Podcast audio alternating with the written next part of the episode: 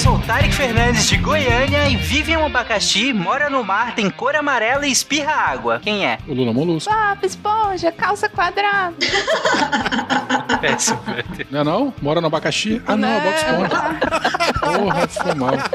Não, mentira. Eu tava cantando a música no meu, na minha cabeça aqui. É verdade. Esse é o especialista, esse é o biólogo especialista. É verdade. Eu confundi as casas, um é vizinho do outro.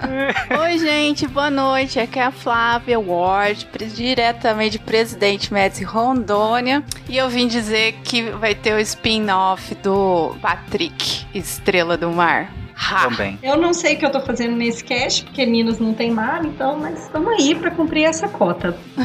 e é só a Gabi Avelino. Eu sou de Goiânia, Gabi, tá, tá tranquilo. Ah, A obrigada. Gabi é é cidadã guarapa, guaraparense. Sou mesmo. É, eu sou a Isabela, falando de Santo André, São Paulo, e a hora que eu ouço Costão Rochoso, eu só penso numa costa de alguém muito grande, cheio de pedra, sabe? Estão roxos. A coisa, né? O coisa, o coisa, Quarteto É Fantástico. o Coisa. É as costas do Coisa. De Vila Velha no Espírito Santo, eu sou o Werther e hoje nós vamos conversar daquelas criaturinhas que são valentes e que vivem na luta do rochedo com o mar. Diga as passas, Catarina, aqui é Marcelo Guaxinim e eu sempre preferi Pokémon de água. Eu não gosto de nada disso. Você está ouvindo o SciCast, porque a ciência tem que ser divertida. E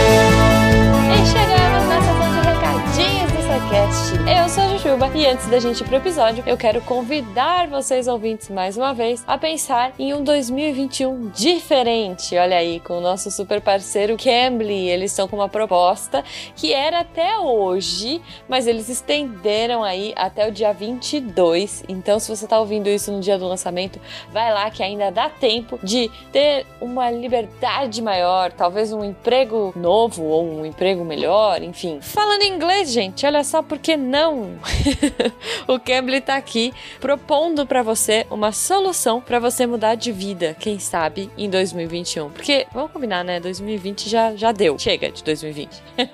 então, olha só, se você assinar aí o plano anual do Cambly com o nosso código SciCast21START, ah, o link vai estar aí no post bonitinho, você ganha 47% de desconto no plano. Olha aí. Então vale super a pena, cara.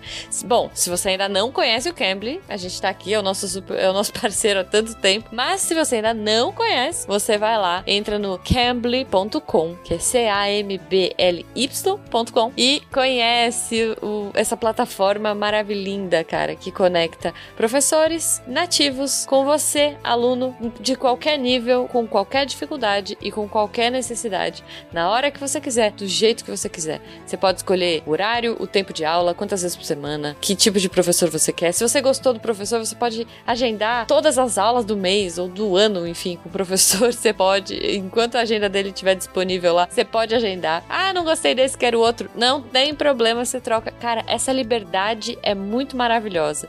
E é essa liberdade também de falar inglês e também de evoluir aí o seu currículo e suas possibilidades para 2021 que o Cambly quer te dar. Então entra lá no site do Cambly, usa o código SciCast21START e ganha 47% de desconto no plano anual, tá bom? Depois vem aqui e me conta o que, que você achou. Como que você me conta o que, que você achou? Contato arroba scicast.com.br naquele Fala Que Eu Discuto, arroba Portal Deviante no Instagram e no Twitter e, claro, pelo post desse episódio, que, além de fazer amizades e tirar dúvidas, também serve pra gente trocar uma ideia, tá bom? Os nossos Psycasters estarão aí antenados no post, então é a sua oportunidade de mandar amor pra eles. Gente, fora isso, se você quiser mandar amor pra gente em forma de apoio, a partir de um real, PicPay, Padrinho e Patreon, você já faz parte da família Deviante, já ajuda esse projeto a crescer e continuar firme, forte e divertido aqui. E claro, a sustentar os outros projetos da casa, né? A gente agradece demais. E se você não puder ajudar financeiramente, compartilhe o projeto, manda amor pra todo mundo, manda ciência divertida, porque a gente tá precisando e eu acho que as pessoas precisam de mais ciência e mais sorrisos. Então, o Secast tem os dois. Fica aí a sugestão pra vocês. Gente, lá no finalzinho tem os textos da Deb falando em sorrisos. Quem não ama aquela risada maravilhosa? Então fica até o final, acompanha aí quais foram os textos da semana e a gente se fala na semana que vem. Beijo pra vocês.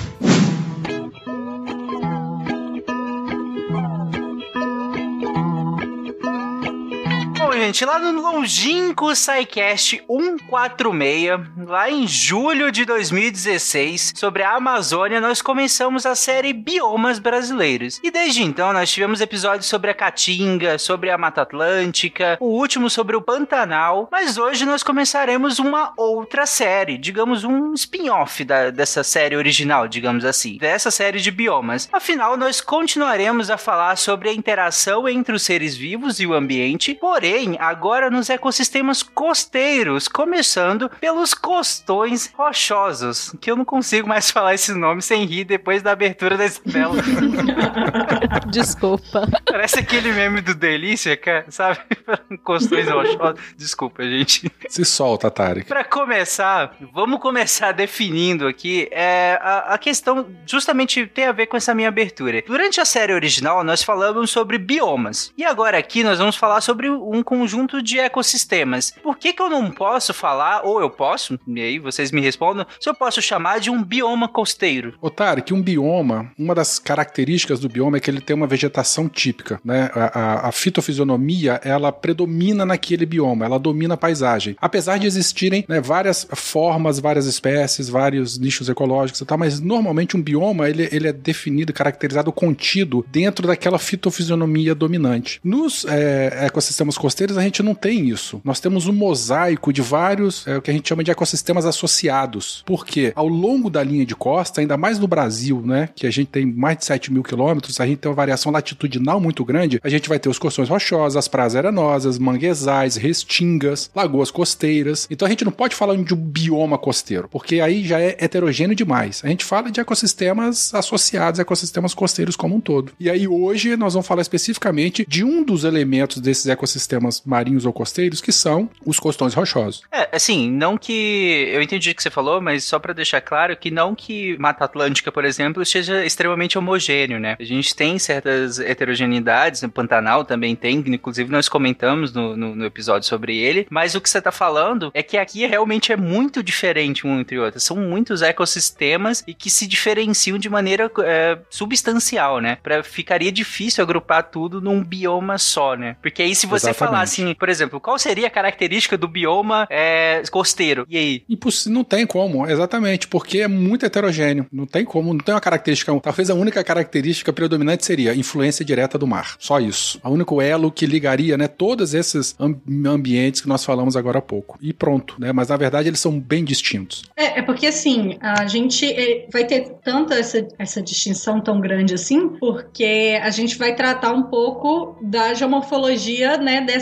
dessa costa. Então, como que vai ser a, como que é a plataforma, né, a plataforma oceânica e tudo mais. Então, isso vai fazer diferença no, no que está associado. Eu acho que é uma das principais diferenças da biogeografia dos ecossistemas costeiros, né, Werther? Sim, sim, bem, bem, bem isso aí mesmo. Bom, acho que ficou bem claro. E aproveitando, Gabi, que vocês falou a questão da plataforma. Se a gente pegar do mar aberto, por assim dizer, e, e caminhar em direção ao continente, a gente tem diferenças é, que são extremamente importantes porque a gente vai falar não só hoje, mas ao longo de, do, dos outros episódios. Eu queria começar justamente pelo substrato desse caminho que a gente fez do mar para o continente. Como que a gente pode diferenciar eles, classificar e qual é a importância da gente fazer isso para que a gente entre, por exemplo, na fauna? É quando a gente vai falar agora dos ecossistemas, quem vai, o que vai fazer a diferença vão ser uh, quem vai viver nesses lugares, né? Que são os organismos bentônicos. E aí é diferente da geomorfologia,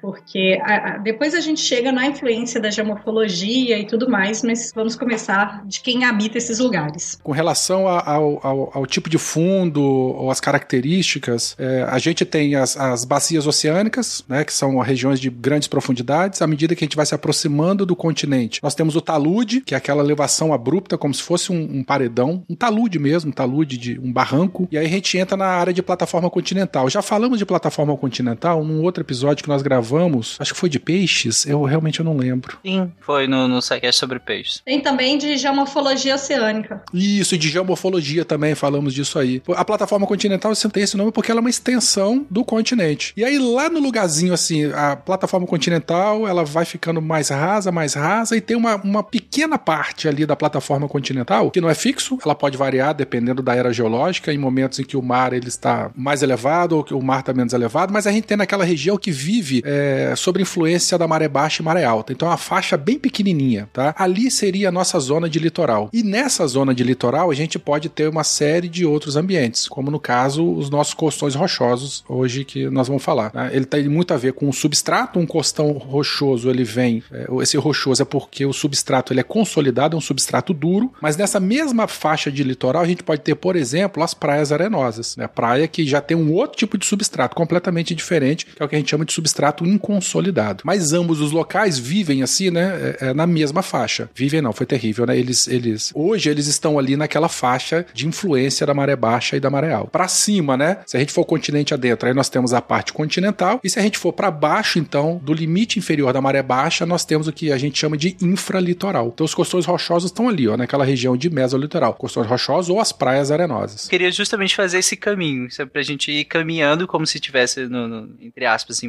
aberto, para ir caminhando pro, no sentido da costa mesmo, no sentido do continente. Mas você citou dois termos, eu acho legal a gente definir esses termos bem definidinho para que a gente caminhe é, para frente, que seria o substrato consolidado e o substrato inconsolidado. É bom lembrar que já... caminhar é aquilo que a gente fazia quando podia ir na rua. é no mar, eu acho. No mar tudo bem. Caminhar no mar eu toquei a, a precedente.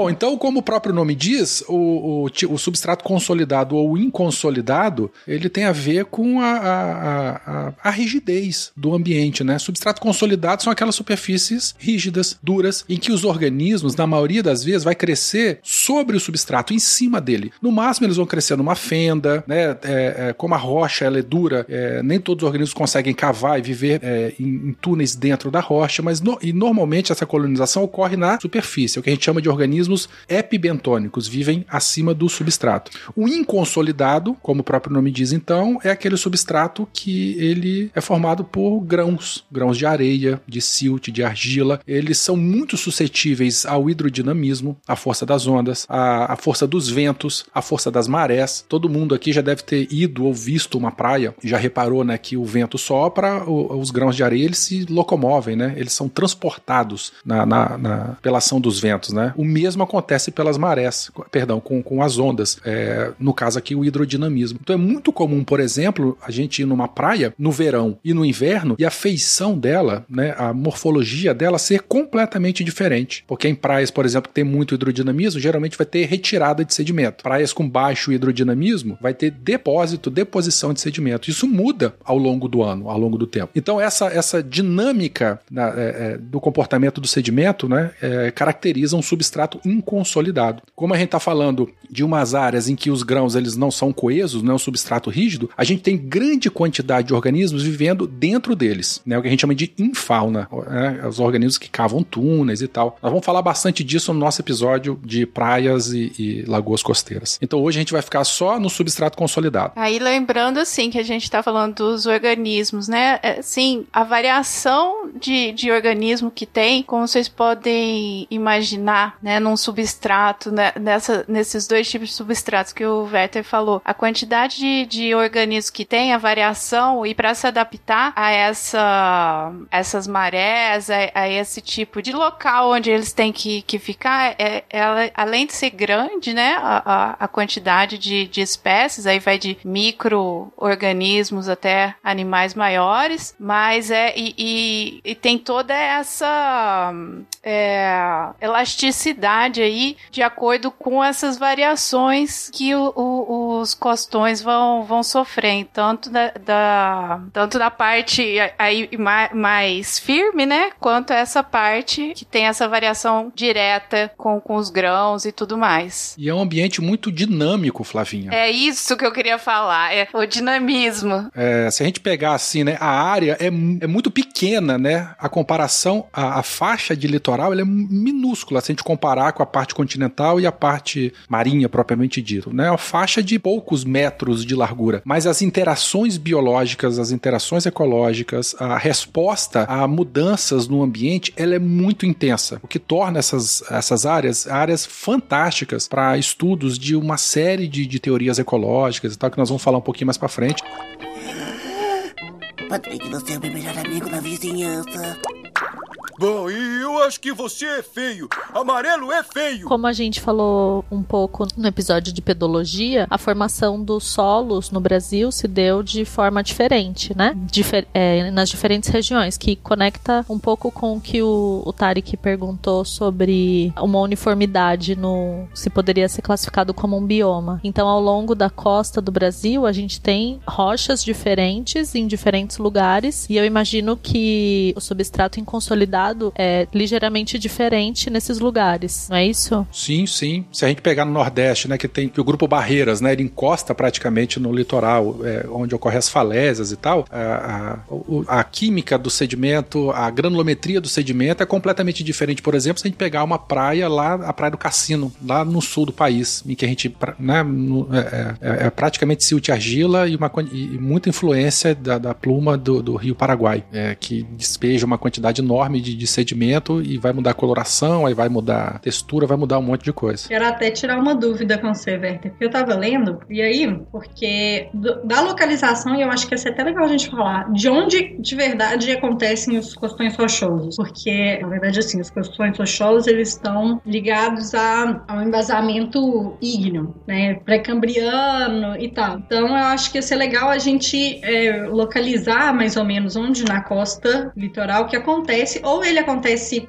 assim, bem segmentado? Por conta da, desses fatores de, de formação geológica, né, da costa ser, ser diferente, porque a costa do Brasil é muito extensa, é, a formação que vai acontecer vai ser mais ou menos da parte do sul de Santa Catarina, né, Werther? É por ali, mais ou menos. Até aqui, mais ou menos a região sudeste, onde a gente tá aqui, São Paulo, até o Espírito Santo. É, norte do Espírito Santo, sul da Bahia, onde a gente tem bastante bastante é, o tipo de rocha, o granito, né? Ele, ele aflora, a gente tem muita, muitos depósitos do arenito ferruginoso, que também é uma rocha sedimentar, mas ela também promove estruturas rígidas, e tem um banco dos abrolhos ali, mas praticamente o Nordeste todo e o Norte, a gente tem muito, não é que não tem, tem muito pouco costão rochoso. Temos algumas estruturas de recifes biológicos, mas sem dúvida alguma o que predomina são as praias arenosas. Mas aí sim, a gente pode dizer que a maior frequência de costões rochosos seria aqui na região sul e sudeste do Brasil. Brasil. E é uma área enorme, né? Se a gente pegar ali o sul de Santa Catarina, até você falou até meio da Bahia ali, mais ou menos, uhum. é que é uma área gigantesca, né? Sim, sim. sim a costa inteira do Brasil é gigante a área. E o que faz muito sentido também, porque a gente tem as cadeias de montanha, a Serra do Mar, por exemplo, né? Ela encosta ali no mar, obviamente, né? Com o nome desse. É, ali na região de São Paulo, Rio de Janeiro também. Então, é, é isso seria uma, uma expressão visual, né? Disso que ocorre, que o, o cristalino ele encosta, né? Na beira da praia e a rocha em contato com o mar, ela serve de substrato para a colonização das espécies, formando os costões rochosos. E eu acho que deve ficar muito no imaginário das pessoas sobre o que é, né, praia e serra, essas coisas todas, porque é onde está a maior concentração da população do Brasil, né? Tanto na área costeira como um todo, mas principalmente aqui na região sul e sudeste. Então eu acho que é mais difícil para alguém é, ter na, na imagem dela de praia a fisionomia do, do Nordeste, por exemplo. Só para deixar claro, a explicação do Werther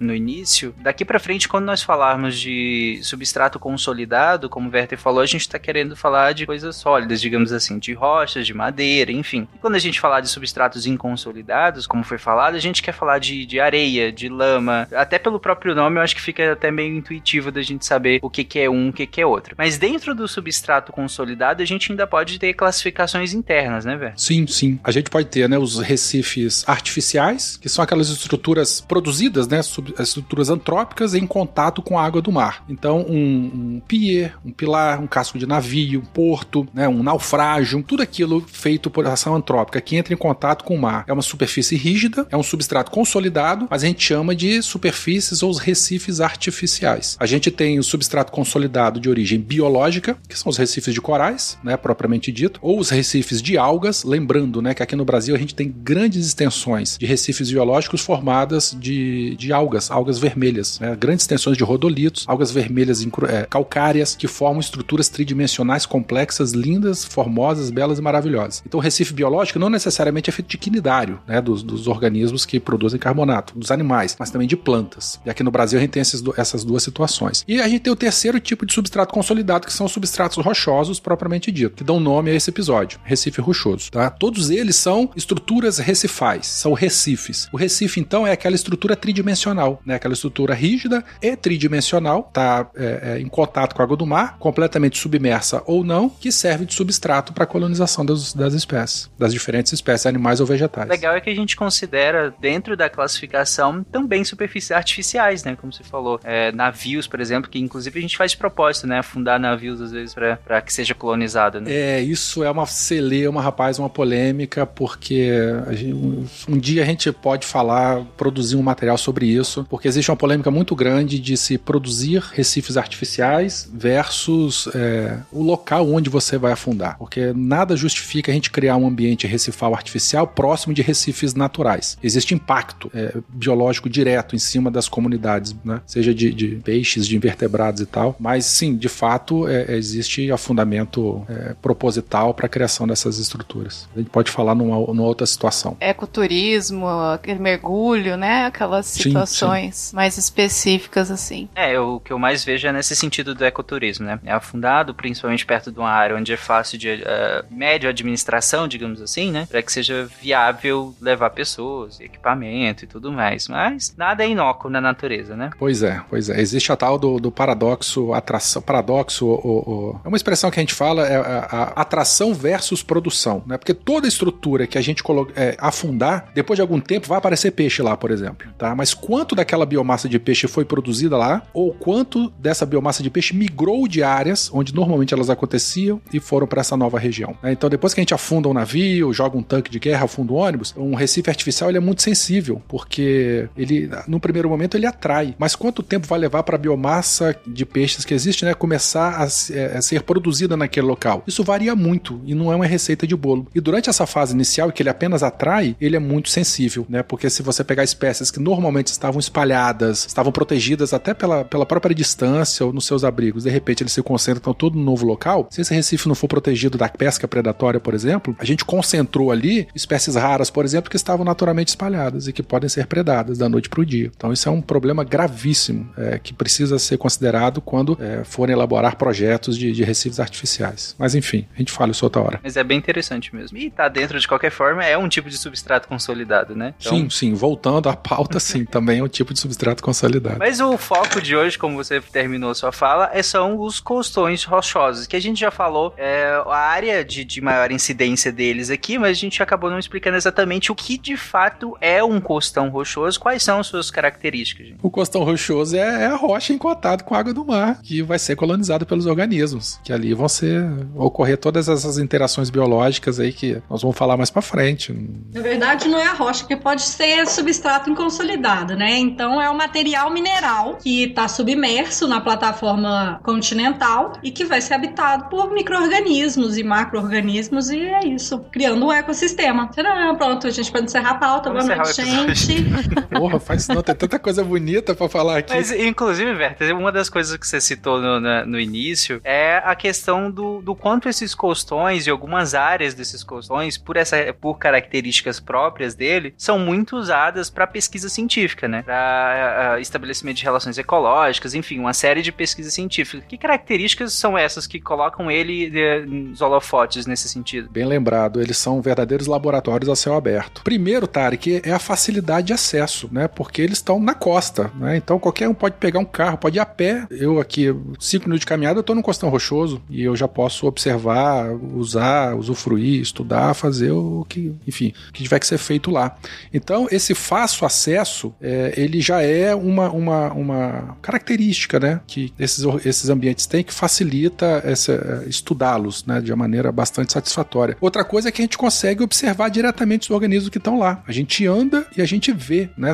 A não ser que você queira estudar alguma coisa mais específica, algum comportamento que você precisa ficar lá horas de observação, é, algum experimento de longo prazo em que você vai remover o organismo, vai esperar ele ser a área ser colonizada e tal. Mas no geral a gente tem uma observação direta, a gente enxerga tudo a olho nu, né? então a gente vê as coisas acontecendo. É, e é bastante interessante também porque são ambientes que eles estão sobre o regime da maré. Então sempre que a gente vai num costão rochoso, se for para estudo, se for para aula, se for para passear, a gente tem que considerar a, a maré, e porque isso é um fator é, limitante, né, para é, o nosso tempo de observação. Então, geralmente, aula de campo, estudo no costão rochoso, a gente vai fazer nas marés de cisígia. Marés de cisígia são aquelas marés que ocorrem na lua cheia ou na lua nova, onde a variação da maré é muito grande. Nós temos marés muito altas, mas nós temos marés muito baixas também. Então, a, a, a gente geralmente chega no campo quando a maré está baixando, porque a gente vai ter uma, duas horas da maré baixando, depois uns 40 minutos do estofo da maré, quando ela fica morta lá embaixo, e depois a maré começa a subir novamente. Se a gente vai, marca uma aula de campo, um estudo, alguma coisa, uma maré de quadratura, por exemplo, que é aquela maré que acontece nas luas é, crescentes ou minguantes, a variação da maré é pequenininha. Então a gente tem pouca área de estudo, porque vai ser uma maré morta mesmo lá, ela não vai ter grandes variações, mas a gente também não vai ter grande área do Recife para ser estudado. Para quem nunca acompanhou assim a, a alteração da maré, né? Ela, ela vai expor quando ela tá baixa, né? Igual essas duas horas aí que o, que o Werther falou, que é a hora que ela, tipo assim, o mar vai puxar aquela água de volta, ela vai expor todo esse, esse paredão, né? De onde estão todos esses seres vivos aí a serem estudados.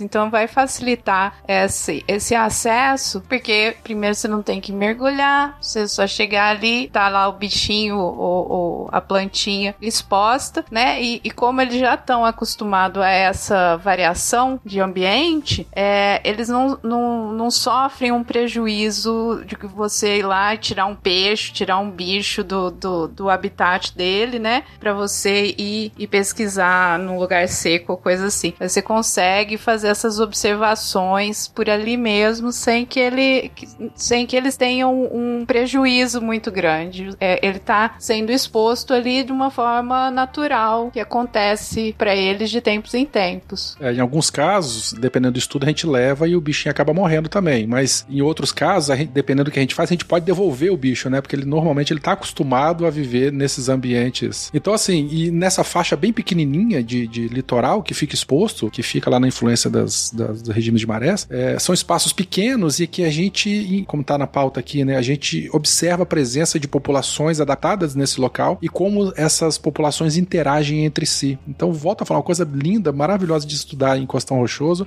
são teorias ecológicas, assim. É, o pessoal começou a estudar teorias ecológicas primeiro no ambiente continental, lá da, das teorias de Odum, aqueles grandes ecólogos lá, e de repente o pessoal começou a, a pensar o seguinte: será que eu consigo aplicar isso, essas teorias se adequam a qualquer outro ambiente? E aí começou a, a, começaram vários estudos nessa região de Costão Rochoso, porque é um laboratório a céu aberto para isso. É, é até intuitivo, né, Verta? Né? Pensando que se eu estou estudando o continente e agora eu quero testar se isso se aplica, né, ao ambiente marinho de fato. É, se é uma lei, né? Se, é, se essa hipótese, ou se essa lei realmente ela é... Vão, vão tentar falseá-la, né? Vão, vão tentar reproduzi-la em outro ambiente com outros organismos e tal. É um campo de provas bem legal. E aí eu meio que um dos ambientes mais próximos que, se, que eu vou ter organismos que são essencialmente marinhos, mas que eu, eu posso ter acesso a eles de maneira mais fácil, de maneira direta, sem precisar de grandes é, estruturas, equipamentos e tudo mais. Com organismos que são essencialmente marinhos, né? Sim, praticamente sim. Obviamente que a gente tem alguns. For um costão próximo de uma foz de rio e tal, vão ter algumas adaptações, pode acontecer algum bicho com um pouco maior, uma espécie, uma tolerância um pouco maior de água doce e tal, mas praticamente são essencialmente são espécies marinhas. Patrick, mas o que você está dizendo? Bob Esponja, eu não quero mais saber de você. Você traz má fama aos animais marinhos. Agora que a gente colocou essas, as, digamos, as características que os costões, costões rochosos têm, que faz com que ele seja, como você falou, esse laboratório, a gente ainda pode é, classificar ele em algumas regiões que são distintas. E vocês até chegaram a citar, eu acho que foi médio litoral que vocês citaram lá no início, mas a gente ainda tem outras classificações. Que que define cada uma delas? onde um começa e a outra termina. O Tarek, antes da gente falar dos nomes, eu queria falar do efeito, né? Visualmente, o que a gente observa é a zonação. Tá? Não é a zonação no sentido bíblico, é, mas é a zonação no sentido de seguinte: os organismos distribuídos em zonas ou em faixas bem definidas. Uma coisa bem característica de costão rochoso é a zonação, tá? Então, a gente vai encontrar a zonação praticamente em, em todos os costões rochosos do mundo. Obviamente, se for um, um, local bastante inóspito, né, com, com condições ambientais é, muito severas, é, eles podem mascarar a zonação. Mas no geral, a gente sempre vai encontrar espécies é, mais tolerantes à dessecação nas partes superiores do costão e nas partes mais inferiores aquelas espécies que dependem mais da água, tá? Ou que são mais resistentes à, à herbivoria, por exemplo, a interações, é, é, a condições de, de, de predação ou herbivoria. Porque a gente tem uma série de fatores físicos e biológicos que vão definir aí a faixa de ocorrência ideal de cada uma dessas espécies, certo? Então essa é a zonação. E a zonação diz, né, a gente tem lá a, a, organismos do supralitoral, do médio litoral e do infralitoral. Lembra no começo que eu comentei o seguinte, o costão rochoso ele tá ali naquela zona de entre marés, né, do limite da maré baixa ao limite da maré alta. Tudo que está abaixo do limite da maré baixa é o infralitoral. É aquela região que permanentemente está coberta, está é, é, tá submersa. Então é uma região que não tem estresse hídrico. Os organismos não precisam se preocupar com falta d'água, porque elas estão o tempo todo debaixo d'água. No médio litoral é só aquela, é aquela região que fica entre a maré baixa e a maré alta. Então ali, dependendo da hora do dia, o organismo ele está é, com falta d'água. Né? E em outra, em outra região ele vai estar tá submerso. Ele vai estar tá submerso. E o supralitoral é aquela região do costão rochoso que recebe só o spray salino. Todo mundo já deve ter visto uma onda batendo, né? Uma onda bate, aí ela espalha, não é isso? E ainda sai aquele sprayzinho, assim, aquele vapor de, de, de, de água salgada. O supralitoral, então, é aquela região que tem que só chega o vaporzinho d'água. Tem umidade, mas a umidade ela vem do mar não na forma líquida, na forma de vapor. Então, essa, disponibilidade diferente de água acaba definindo os organismos é, que vão predominar em cada uma dessas faixas. Aí, a, par a partir de, dessa ideia que, que o Werther colocou, né, de como é que funciona, você fica imaginando essas alterações no nível dos oceanos, né? Ah, aumentou não sei quantos centímetros, não sei quantos centímetros para esse pessoal dos bichinhos, dos organismos que moram nessa, na, nessas zonas específicas, né? Ali só vai o spray de água. Aí agora o, o, o oceano aumentou não sei quanto, então ali já não vai só mais o spray de água. Então essas alterações vão fazendo alterar toda essa costa da, dessa região, toda a, a, a fauna e a flora dessa, dessa região do, do, do costão. Sim, bem lembrado, bem lembrado. Essas alterações médias aí do volume dos mares vai, podem causar né, variações extremas aí nesses organismos que, que habitam esse local. E aí, Werther, lembrando assim que, que tem todos esses organismos que moram ali, né? E tem os outros animais que se alimentam, que podem vir igual aves, peixes, que vêm e se alimentam dali desses dessa fauna e flora que tem no costão. Então, assim, não vai fazer só diferença ali no costão, vai, porque você a gente estava falando agora há pouco do estudo ecológico e como é rico e como dá para fazer o acompanhamento é muito bem feito. Então, você consegue ali observar toda essa rede que é criada, né? E que se uma coisinha ali fica, é, como que eu posso dizer? Comprometida, né? Exatamente. Aí vai comprometendo a cadeia inteira. É, é uma teia ecológica bastante complexa. Os costões rochosos também, eles são ah, uns testemunhos importantes da, da história evolutiva, né, da zona costeira, quando a gente olha pela geologia da coisa. Porque como a gente vê essa zonação, e aí tem essa diferenciação vertical dos indivíduos que vão viver em tal lugar, ou, né, sob tais, tais condições, quando a gente tem uma variação no nível do mar, ou, né, tipo assim, quando a gente, quando diminui o nível relativo do mar, e aí a gente consegue visualizar alguns, uh, alguns testemunhos dessas espécies, por exemplo, uh, algum ouriço, alguma coisa do tipo, que vivia num nível daquela zonação que a gente comentou. E do mesmo jeito, a situação que a Flavinha comentou, quando a gente tem registro aumento do nível do mar, a gente vai afogar esses bichinhos, literalmente. Mas uh, de qualquer jeito, as, as, variações do nível do mar elas ficam registradas nos costões rochosos porque os indivíduos vão ocupando ali os espaços que são mais adequados, né? E o contrário também acontece quando, por exemplo, porque quando eu tenho, quando diminui o nível do mar, a gente passa por um processo de erosão. Então a erosão começa a atingir áreas que antes não atingia. Então, assim, é, o nível do mar influencia diretamente, né? É um elemento abiótico que é muito relevante para o ecossistema. Só para ficar claro, o, a explicação resumindo tudo, a parte do infra supralitoral, que vocês comentaram, ela tá sempre coberta de água. Então, Sim, ela tá abaixo do limite da maré baixa. Então o estresse hídrico não é um problema. Não, aí esses gases é outra coisa, mas a presença de água, ela tá sempre lá e os organismos que ali habitam estão adaptados para viverem em constante con- submersos em relação à água, né? O problema deles vai ser outro, mas a gente vai falar daqui a pouco. Tá. No médio litoral, eu, esses organismos eles vivem um, um, um período de inundação quando a maré sobe e aí quando a maré desce eles perdem essa, esse contato direto com a água, correto? Isso, correto. E aí no supralitoral eles não têm esse período de inundação, é, a maré não chega a passar para o supra, supralitoral, mas tem, claro, uma grande umidade por estar ali em contato direto com o corpo hídrico. Então você tem os, como você falou, os vapores de água o tempo todo ali é, fornecidos para esses organismos. Então eles são adaptados a viver assim, não necessariamente submersos, né? Que é a problemática que a Flavinha trouxe. É, mas não vamos escrever isso em pedra, porque vamos imaginar o seguinte: tá uma maré alta, descisija e de repente entra uma frente fria. O mar fica com uma ressaca muito grande. Então a maré já tá alta, é, as ondas elas vão bater com mais força no, no, no costão rochoso. Então, eventualmente, pode ir água líquida pro supralitoral também. São situações raras, mas pode acontecer. Ah, não, tudo bem. É, é, Correto? Faz sentido, faz sentido. Porque o que eu tô falando é realmente inunda- inundação. Eles não. Sim.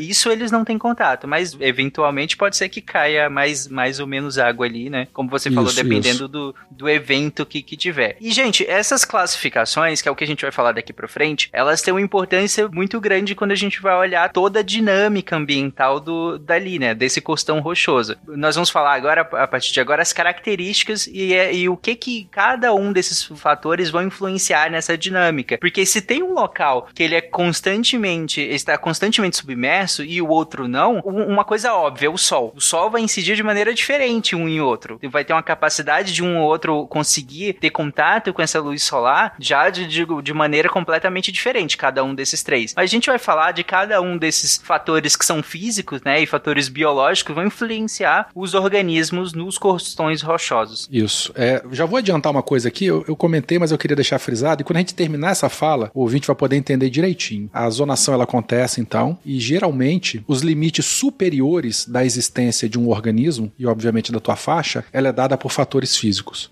E os limites inferiores, né, a, a distribuição inferior do organismo naquela zona é dada por fatores biológicos, tá? Gravem isso. Quando a gente chegar mais pro finalzinho, vai dar para entender direitinho por que que isso acontece. Então, o primeiro fator são as próprias marés, né? A gente sabe que esses organismos, na maioria das vezes, são organismos filtradores. Muitas espécies são filtradoras, né? Ela precisa da água para ela poder filtrar e capturar o alimento da coluna d'água. Então, enquanto a maré está alta, esses organismos estão se alimentando. Obviamente que eles também estão respirando, né? Se a gente estiver falando de uma craca, né? o crustáceo, se um bivalve, né? um mitilídeo, um perna-perna, que é o, é o mexilhão, né? Que a gente come, ou, é, assim por diante. Se a maré está baixa, esse organismo para de se alimentar e ele também para de respirar. Ou, se, ou ele respira de uma maneira diferenciada, porque não tem água, então ele vai se fechar na concha dele e ele tem que se virar para poder é, diminuir o seu metabolismo e conseguir sobreviver, às vezes, com aquela gotinha d'água que está ali só para umedecer o corpo dele. Então, são organismos bem adaptados para isso. Então, quem é mais sensível à variação de maré, quem tolera menos né, a, a variação de maré, ele tem que ficar um pouco mais embaixo. Quem tolera mais a variação de maré, ele, ele tem uma chance maior, ele, tem um, é, ele vai encontrar uma condição ótima um pouco mais para cima, onde tem menos competição, por exemplo. Você falou da temperatura, imagine o seguinte: todo mundo sabe que a cor escura ela atrai mais calor, né? ela esquenta mais. Todo mundo já deve ter pisado num asfalto quente, descalço. Saiu com a camisa preta no sol. É, exatamente. Os costões rochosos, eles são feitos na sua maioria de granito, né? E o granito é uma rocha mais escura. Então imaginem uma maré baixa, duas horas da tarde no verão. A rocha, ela chega a 40 graus, 50, 60 graus. Ela esquenta demais. E tem bichinho que fica lá nessa época e quando a maré sobe, a gente vê que o bichinho, ele tá vivo. E agora, olha só que loucura, hein? Imaginem é, essa situação, um costão rochoso numa área de ressurgência costeira. Nós já falamos de ressurgência costeira em outros episódios do SciCast. São aquelas águas muito férteis, mas muito frias que vêm de, de regiões muito profundas. Imaginem vocês a amplitude térmica na vida de um desgraçado desse. que na maré baixa ele tá a, com, a 50 graus e de repente na maré alta ele tá com uma água que tá a 5 graus de temperatura. Então como é que não deve ser o metabolismo, a fisiologia, as estratégias de sobrevivência desses organismos para poder né, sobreviver num, num- num ambiente com uma variação térmica tão grande assim? É, é uma doideira. Sim, é, é, é o que as mães adoram falar, famoso choque choque térmico, né? Choque térmico. é, só que lá não, não, não morre, né? Quer dizer, morrer sempre morre algum, né? Aqui Mas a- também a, não, isso é coisa de mãe. Eu ia ser uma, fazer uma parte que tem que ser censurada e dizer que ninguém fica com a cara torta. pois é, então. Mais um argumento pra sua mãe que fala isso pra você quando você sai do futebol e vai entrar no, no- no chuveiro frio. Mais um argumento pra você. Aqui nada, é só ameaçar virar o chinelo que ela fica quietinha. ela nem fala Olha, muito. absurdo. SciCast, seu podcast de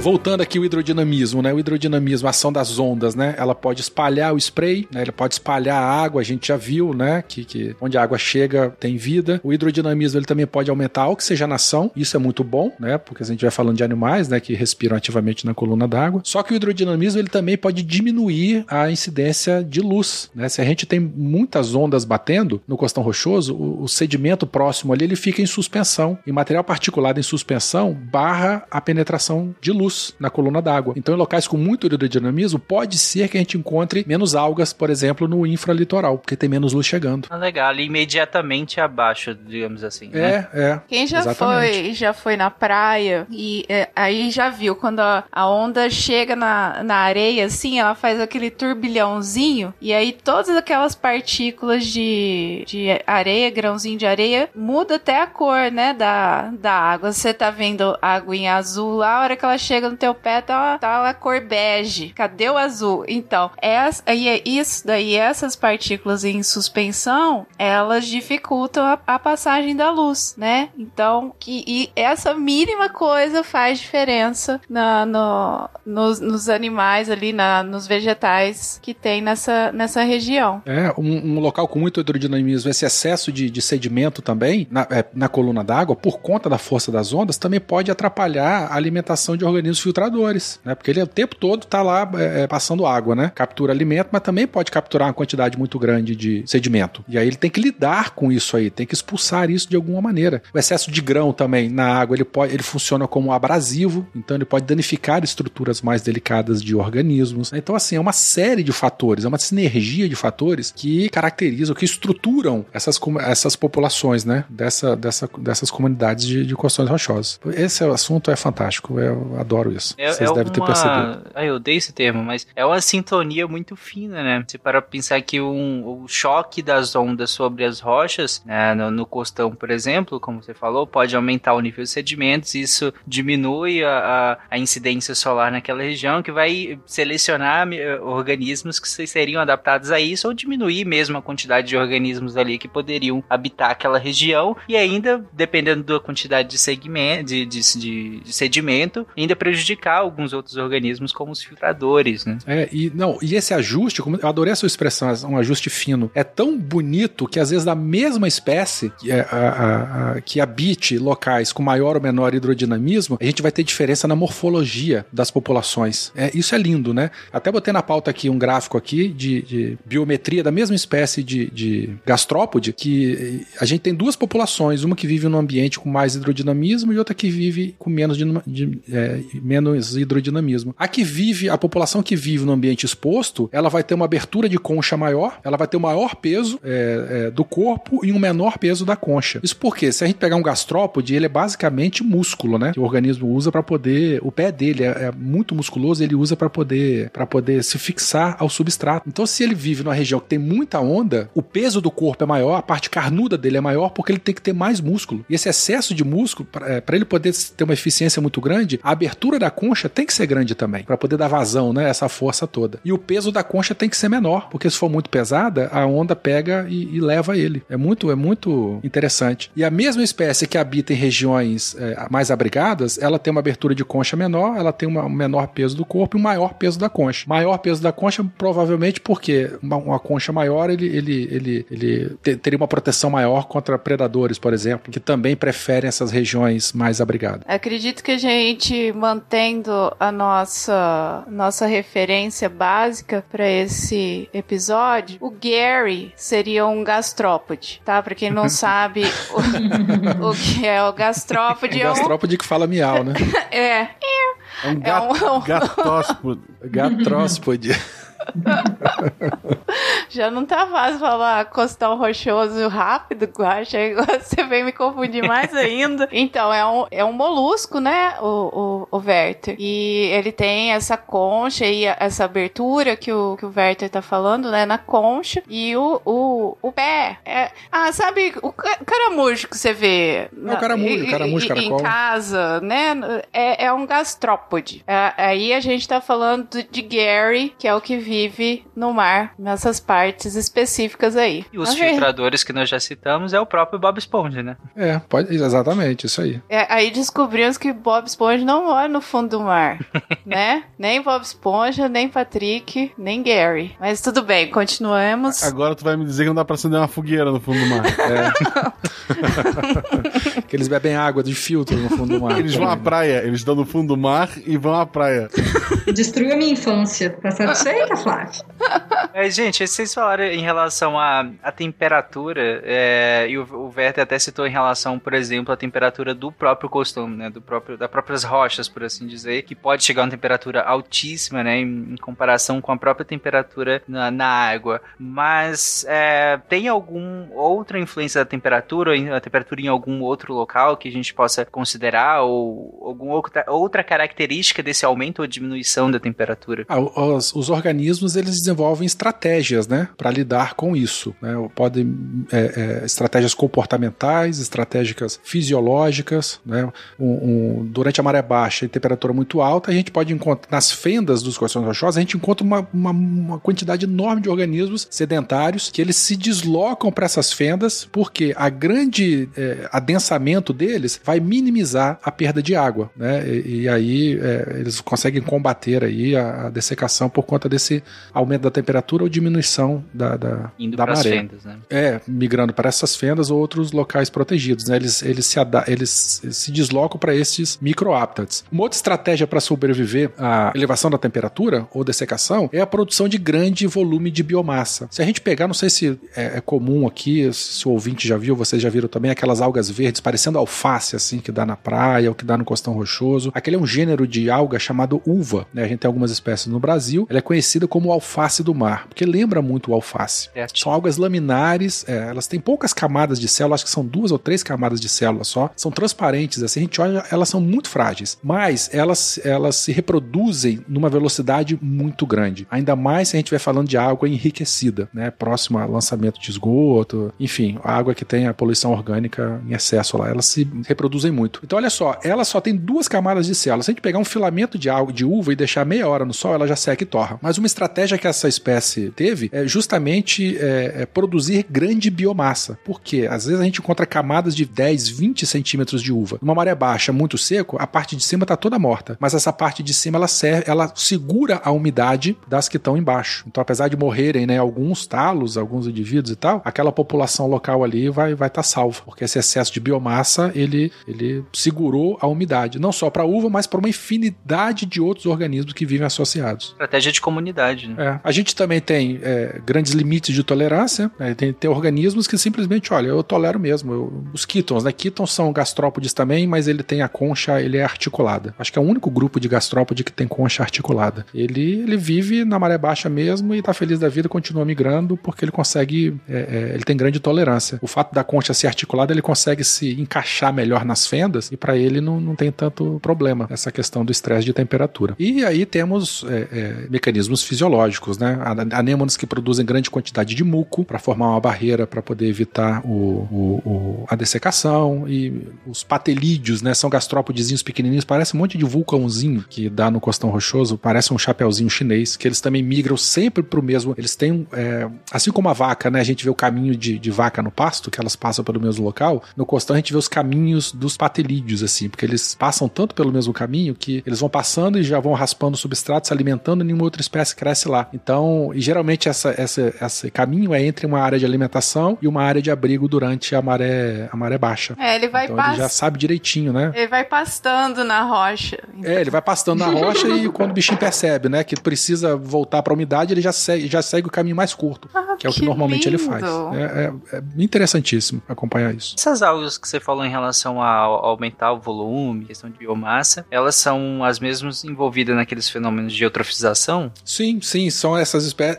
A uva, né? Ela é uma indicadora de água eutrofizada. Porque ela cresce muito rápido, né? Se a água tá fértil, ela vai crescer mais ainda. Então a gente pode ter grandes blooms, né? É, é, grande desenvolvimento dessas espécies em, em regiões de águas com excesso de fertilizante. E aí pode ser extremamente prejudicial, né, pra, pra vida ali na, naquele ambiente. Afinal, como você falou, como estratégia de, de, de sobrevivência, ela cria esse volume grande na superfície da água que vai atrapalhar pra caramba a passagem do sol e aí uma série de, de outras ah, cascatas de eventos vão acontecer, vai diminuir a solubilidade de gás na água, enfim. E aí pode prejudicar os organismos que estão ali, né? Exatamente. Legal! É minha grande chance! Bob Esponja, não, não, não, não, fica longe. Não se preocupe, Lula Molusco, eu estou indo! Não, não, não, não, fica longe de mim. Aguenta aí, eu vou te salvar! Antes da gente fechar essas características, Werther, do- esses fatores, é, eu queria que vocês falassem um pouquinho é, como que a gente pode alterar salinidade do mar, ou pelo menos dessas regiões, desses costões de. Como é que a gente altera a salinidade ali? Mas alterar a salinidade do mar é complicado. Nós estamos falando de um evento de centenas de milhões de anos, entendeu? Mas o que que acontece? Esses bichos, eles têm um... um- uma- muitos deles são sésseis, ou seja, eles vivem agarrados ao substrato, né? Cimentados ou por bicho, é, ou por algumas estruturas que impedem o deslocamento deles. São os sésseis. Os sedentários são aqueles que têm deslocamento, mas eles se locomovem pouco, né? Maioria da gente durante essa quarentena, nós estamos tudo sedentário em casa. A gente consegue se deslocar, mas a nossa distância é pequena. E a gente tem os vágeis, né? Que são aqueles que vagam ativamente no substrato. Você pega um caranguejinho, uma baratinha, ela vai andar o tempo todo, para cima e para baixo, tá? Esse seria um vágio. Um gastrópode seria um sedentário. E as ostras, mexilhões, as algas, tudo aquilo que não se locomove são os sésseis. Então, assim, é, é, esses organismos, na fase adulta deles, eles estão intimamente relacionados ao substrato, eles não vão sair de lá muito facilmente, correto? Então, se a gente pega,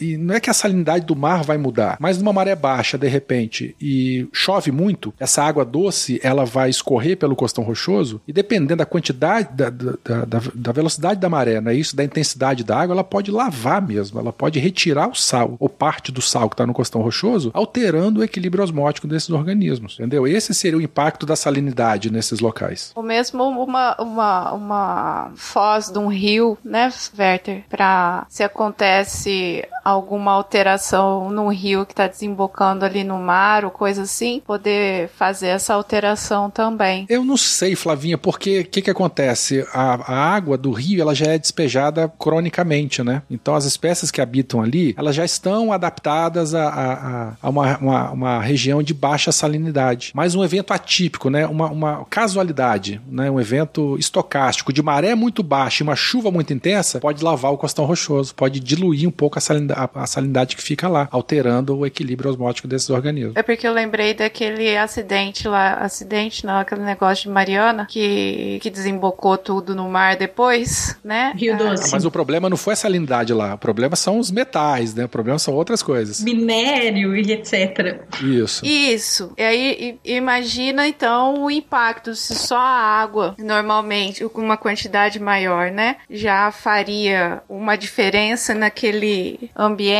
Aí chegar dessa forma ainda deve ser devastador para um, um ecossistema desse. Uma coisa que é muito evidente e é fácil de perceber. As construções rochosas, então, estão na beira do mar e a gente tem muitas mansões, né? Casas de gente rica, granfina, que constrói ali, né? Na beirada da- do mar, e às vezes avançando em cima do costão rochoso. Isso é muito fácil de observar. O ouvinte que encontrar uma situação dessa, veja isso não vai acontecer. Essas casas, às vezes, o cara faz uma ligação clandestina de esgoto, ou o dreno da piscina joga para fora, né? Que vai escorrer pelo costão rochoso, né? Ou a própria água do ralo da- da- da- do sistema pluvial dele, ele, ele não joga na rede coletora, ele joga pro costão rochoso. E aí existe uma, uma, uma, uma, uma água doce caindo, né? Constantemente. Ali naquela, na- nes- nessa região, a zonação ela vai ser interrompida, porque normalmente essa água doce não iria escorrer ali. né? Então a gente tem uma mudança pontual, é, uma, uma alteração, né? é, é, pontual da zonação ali nessa faixazinha que recebe água doce dessas construções, por exemplo. É bastante interessante, porque a salinidade mudou. Eu imagino, e aí me corrijam se eu estiver errado, mas eu imagino que as espécies mais sensíveis a essa alteração seria a do médio litoral, né? Porque eu imagino que a do supralitoral esteja um pouco mais adaptada a receber essa água doce vindo do, da precipitação, né? Da chuva. Enquanto a do médio litoral, ainda que ela receba em alguns momentos, ela está mais adaptada a ter essa maré sempre subindo e tá, estar em contato com a água de alta salinidade, né? Não, Tarek, olha só, quem fica mais em contato com a água doce é o supralitoral. Porque o médio litoral ele recebe água doce duas vezes por dia. O supralitoral recebe só o spray. Então a quantidade de água, água doce é maior. Eles recebem menos água salgada e mais água doce. O do médio litoral, ele recebe água doce, né? Se fosse esse caso extremo. Mas ele, ele tem uma, um aporte maior de água salgada. É, assim, você disse que periodicamente ele vai ter aquela água subindo e. Ele pode contar com a água da maré duas vezes por dia, no Tá. ciclo circadiano, né? Sim. O do supralitoral nem tanto. Ah, tá. Não, sim, faz então talvez sentido. o impacto maior seja das,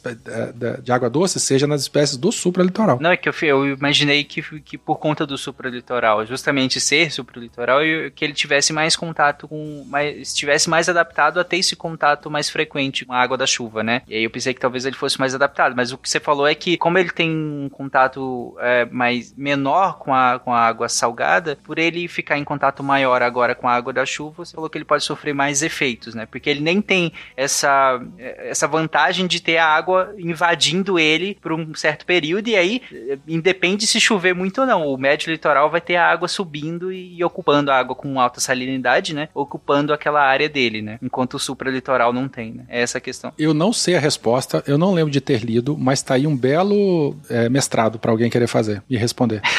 Fica a dica É, aí, já gente. lançamos as, já lançamos as duas perguntas aqui, né? Duas versões do problema. E aí, quem é que vai responder? Boa. É assim que a ciência é feita. É, exatamente. E, inclusive, é, é, agradece a gente, tá? Se, se alguém Ah, é exatamente. Isso aí. Faz referência a esse. Cita a gente lá, por favor. Na banca, né? na- Quando você for escrever a hipótese do trabalho, aí o cara for perguntar, tá, mas qual é. De onde você tirou essa hipótese? Não, lá do SciCast de Costão Rochoso. Qual a sua justificativa? Qual a sua justificativa? Exatamente, isso aí. O Tarek pediu. Tava lavando a louça ouvindo o SciCast e aí foi isso. Tava precisando entregar um projeto?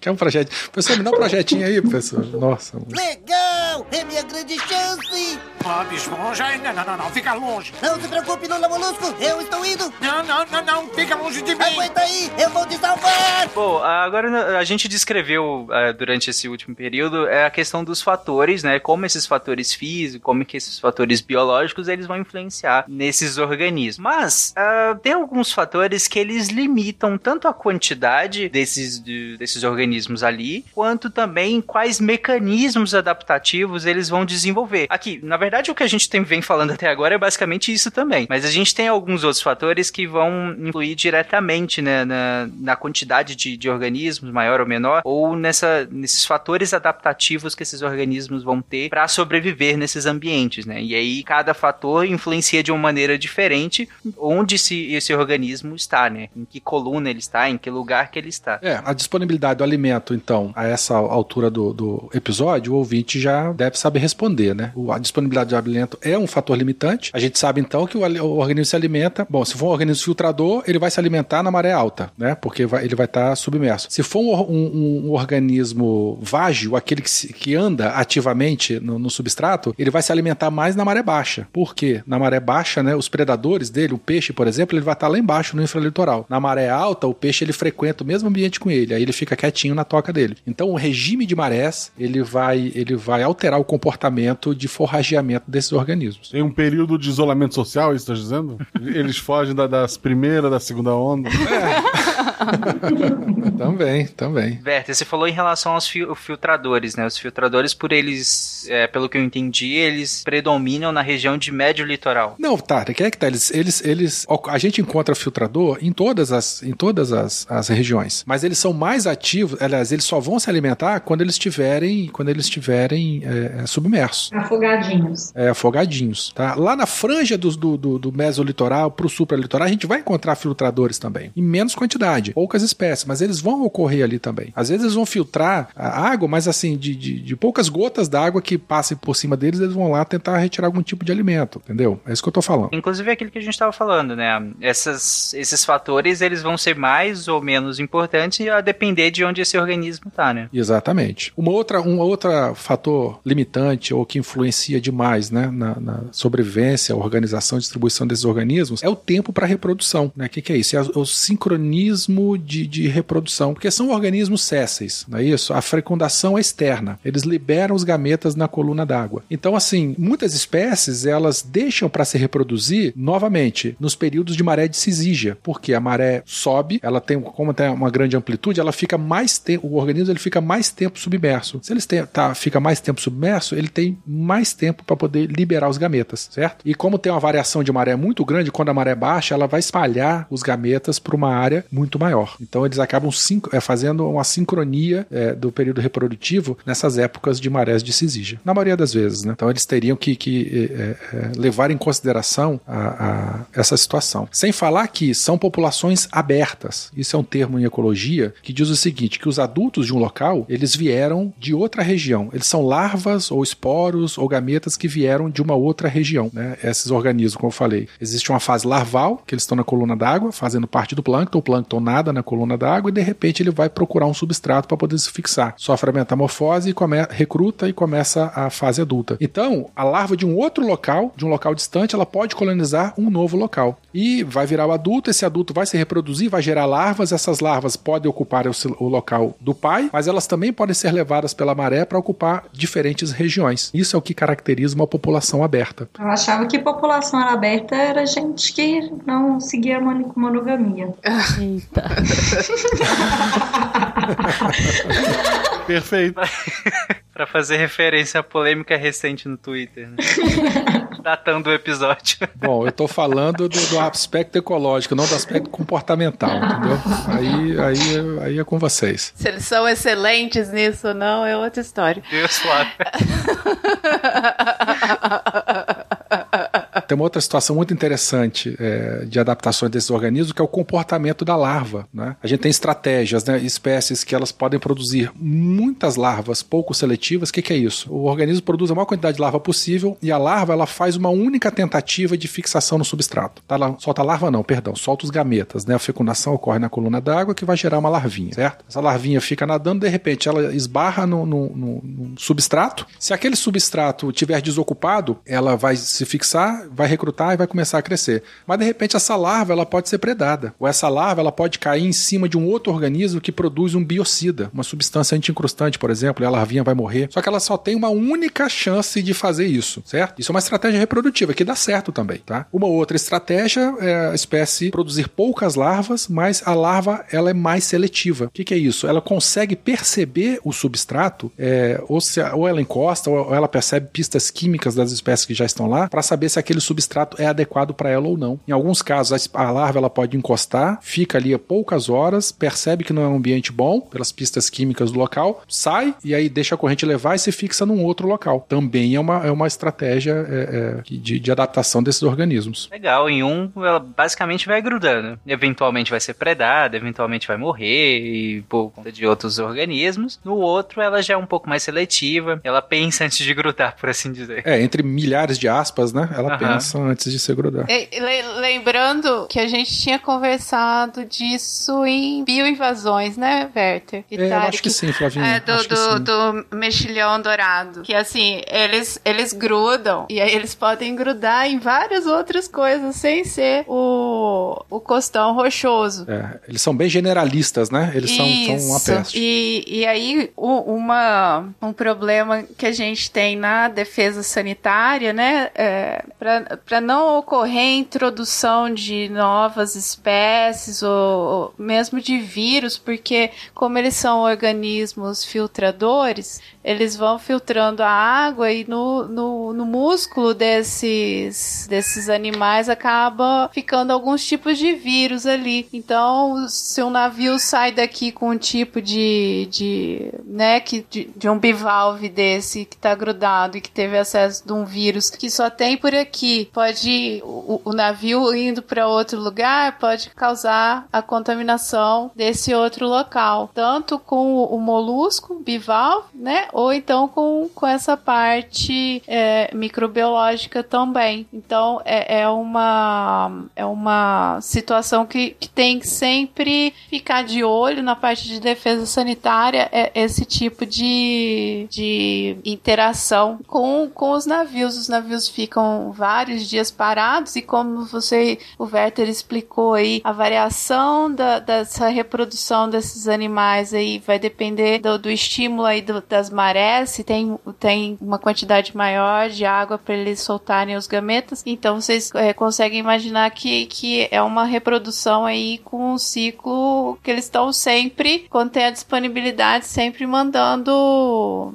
é, os gametas aí para e aí forma as larvas que vão ser espalhadas para vários cantos, né? E, e, e aí é um ciclo mais rapidinho esse da, da reprodução deles que aí pode causar essas essas situações nos navios, né, de um lado para o outro do mundo inteiro. Não só navio, Flavinha. A gente, nos cosões rochosos, principalmente no Sudeste, a gente tem eventos de bioinvasão também. É, eu lembro você falando das turbinas e tudo mais. É porque. É, não, isso aí em, ambiente, em, em, em estruturas antrópicas, né? Mas estruturas naturais, a gente também tem caso de bioinvasões bem documentados aqui. Ah, entendi. no- na nossa região. O próprio perna-perna, que é aquele bivalve grandão, né, que o pessoal chama de sururu ou de marisco, dependendo do local, ele é uma espécie introduzida aqui no Brasil, ele veio da África. Ah, o, suru, o sururu que eu conheço é pequenininho. É porque tem gente que chama de sururu, sururu do mangue. É um, é um Mytilus alguma coisa. No Nordeste, principalmente. No Sudeste, é, chama-se de sururu o mexilhão, que é o perna-perna. É uma espécie bem grandona, assim. Ela chega a ter quase 5, 7 centímetros, assim, de comprimento. Ah, aquela que faz cultivo também, né? É, exatamente, essa aí que eu tô falando. Essa é uma espécie invasora, ela veio da África com, com o transporte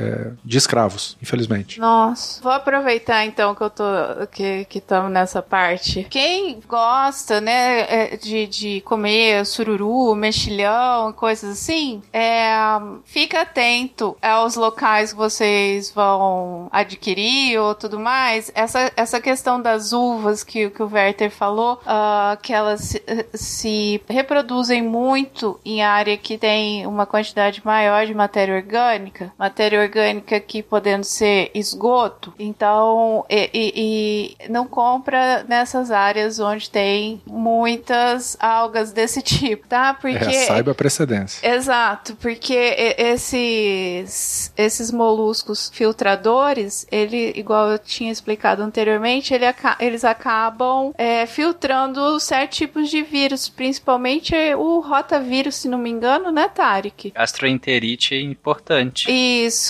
é, uh, causa diarreia e vômito aí bem, bem complicado, tá? Então, assim, pra ficar atento à, à procedência. Se eu não me engano, essa semana, é, ou, pró- ou poucos dias atrás, teve um evento de é, toxina diarrei- diarreica em Santa Catarina. Algumas pessoas manifestaram, manifestaram isso. É, muito provavelmente porque comeram marisco que estava em água que estava contaminada com toxina de maré vermelha. É, então, porque na, na verdade o marisco em si você não vai conseguir observar uma alteração nele, né? Principalmente se for por toxina, né? Ah, é menos ainda. Vai ver nada diferente nele. Quando essa toxina em Santa Catarina? Ô, Guaxa, se eu não me engano, eu vi uma notícia agora aí, cara. Tem pouco tempo. tipo assim, janeiro, dezembro pra Qual janeiro? foi a última vez que você comeu coisa? Não, eu tô falando de uns 15 dias pra cá. Ah, tá. 15, que bom. 20 dias pra cá. Então aquela, então aquela diarreia continua desconhecida. Prossiga.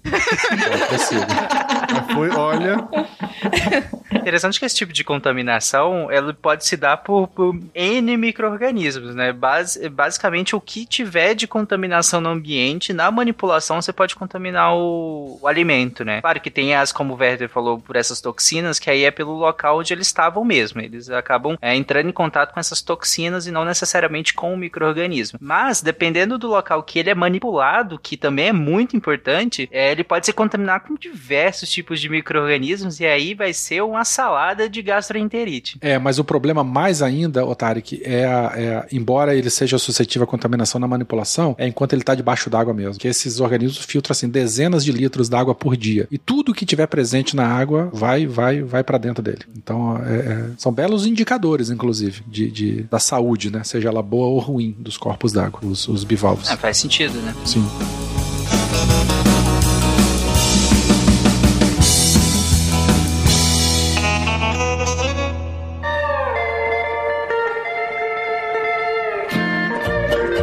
Mas como você estava falando da questão do- dos fatores que são limitantes, né, a esses, esses organismos, e aí você citou a questão da disponibilidade de alimento, o tempo da, da reprodução, é, o comportamento da larva, né, vai, vai limitar também a quantidade de, que a gente tem de, de, de organismos ali mesmo, de espécimes, e além disso a gente tem a questão da predação também, né, a, a quantidade de predação que esses organismos estão submetidos, né. É, a predação é muito interessante porque ela é um agente estruturador das comunidades biológicas. Né? Imagine o seguinte, uma área onde você não tem predadores ou poucos predadores. A riqueza de espécies, ela é, é menor se a gente comparar uma área que tem uma predação moderada. Lembrando de riqueza, eu estou falando aqui o número de espécies. Não estou falando de abundância, não estou falando de diversidade biológica. Por quê? Quando a gente tem... Imaginem um banco de mexilhões. Lá no Costão Rochoso, a gente tem a zonação lá e a gente tem uma faixa dominada por mexilhões. Tá? A abundância de mexilhões ela vai ser elevadíssima, mas a riqueza de espécies, o número de espécies, ela vai ser baixa, porque os mexilhões estão dominando aquela área, correto? Agora pensa que lá a gente tem assim ostras e gastrópodes predando esses mexilhões. Então antes, onde a gente ia ter um tapete com uma única espécie, de repente nós teremos algumas áreas disponíveis, áreas de espaço, né? espaço para ser ocupado. Lembre-se que essas espécies bentônicas elas precisam do espaço para poder sobreviver. A rocha nua, né, a rocha é, é, desabitada, ou elas podem crescer em cima de outros organismos, tá? Então se a gente tem uma predação moderada, a gente vai ter áreas ali disponíveis que poderão ser colonizadas por outras espécies. Que outras espécies? As larvas, por exemplo, que a gente falou agora há pouco. Se o espaço está desocupado e uma larvinha vai lá encostar, larva de outras espécies, ela pode colonizar. Então, essa predação moderada, ela aumenta a riqueza específica dessas áreas, correto? Então, se a gente remove os, os predadores, a gente causa impacto é, na, na teia ecológica ou na cadeia trófica dessa, desses locais. Por isso que a predação, ela é um fator determina- determinante aí na, na estrutura dessas comunidades biológicas. Sim, faz todo Removendo parte dessas espécies dominantes, liberando espaço para a colonização de outras. E, pô, ah, agora que você citou a questão de que espaço é extremamente importante, né, para esses organismos, ah, a gente podia classificar esse- esses organismos entre aqueles que conseguem se locomover né, na- na- nesse espaço e os que não conseguem necessariamente se locomover nesse espaço. Ou tem mais alguma classificação? Com relação ao deslocamento, é aquilo que a gente até já comentou acima, né? Os sedentários são aqueles que têm pouca movimentação, somos todos nós durante a quarentena. Os vágeis, né, são aqueles que se locomovem ativamente, aqueles que a gente olha, né, visualmente a gente consegue ver o bichinho andando para cima e para baixo lá no costão rochoso. E os césseis são aqueles que estão cimentados fisicamente ao, ao substrato. O exemplo mais claro aqui seriam as ostras, por exemplo, né? Ostras, mexilhões, que a gente fica lá, a gente tem que raspar o substrato assim para poder arrancar o bicho. As algas, né, as macroalgas que a gente vê lá, são todas é, é, espécies césseis, que elas estão fisicamente é, anexadas ao substrato e não vão sair de lá por vontade própria. Do- dos sedentários que você falou, com pouquíssima movimentação, né? é, são, seriam os gastrópodes que a gente falou muito deles agora há É, pouco. aquela né? movimentação lenta, né? A gente, eles, eles estão ali, mas a área de deslocamento dela é pouca, pequena e em baixa velocidade. Tá, e aí os vagens, eles já se locomovem muito mais ativamente. Aí seriam... Isso aí. Os caranguejos, né? Caranguejinho. Eles são ágeis, só que com V. Os... A primeira vez que o Peter falou isso, eu só fiquei pensando nisso. Foi assim que eu gravei. Os ágeis com V. É, é um verdade. bom mnemônico. O Vagens eu sempre fazia analogia com eles vagam, né? Eles andam, mas o, o ágil com V realmente é melhor pra pra decorar pra prova. E aí, como você falou, são caranguejos, artrópodes, né? Que ali habitam também. Isso Camarão também, né? E o Cécio é- somos todos nós sentados no sofá só engordando. Justo. Tarek, eu tenho Oi? uma pergunta pra você. Eita. E pra Gabi também, que Gabi disse que é fã. Ai, meu Deus. O siriguejo é um siri ou é um caranguejo? Eita. Gabi, vai lá. É um. É um caranguejo. É um caranguejo? Por que, Gabi? Porque a lógica do desenho é sempre dar o nome errado pras coisas. Uma boa resposta. Acertei? Eu acho que não. Caranguejo. O, a- o autor original ele gostava muito de vida marinha, ele chegou a trabalhar com isso antes de fazer. Na verdade, acho que os personagens foram criados por um folheto de um, de um, de um aquário, de um lugar que ele, que ele cuidava, se não me engano. Então imagino que seja realmente. Não, tem que ver o nome em inglês, né? Porque em português a gente sacaneia tudo também. É, ó, eu acho que é um caranguejo, porque Siri ele é chatinho, né? Ele é achatado dorso ventralmente, assim. E Siri que anda pro lado, O né? Siri, o Siri, é, e o caranguejo ele é mais parrudinho, né? Ele é mais tridimensional. E caranguejo anda pra frente. É, em inglês, eu acho, o nome é Mr. Krabs, né? Então Crab, ele é crab um é caranguejo. caranguejo mesmo. É, Aí, caranguejo. tá vendo? No- na Super Interessante tá falando que ele é um caranguejo. É, tanto que a versão, a primeira versão do Bob Esponja, ele parecia mais uma esponja do mar e não uma Scott Bright, né? Uma esponja da pia. É. Os, pa- os pais dele são mais uma esponja normal, né? Se tu for ver o desenho. Aham. Ou seja, eu acertei. E e aí não tem melhor base de referência pra esse episódio que não seja Bob Esponja, gente. Então, você não assistiu? O Werther falou até do plâncton. Tem até plâncton, exatamente. É verdade, tem um plano. Se você não assistiu, vai lá ver esse documentário depois de ver esse episódio, tá? Excelente documentário Sim. sobre a vida marinha. Dois hambúrgueres de siri. Oh, obrigado. Mais um dia, mais um din-din.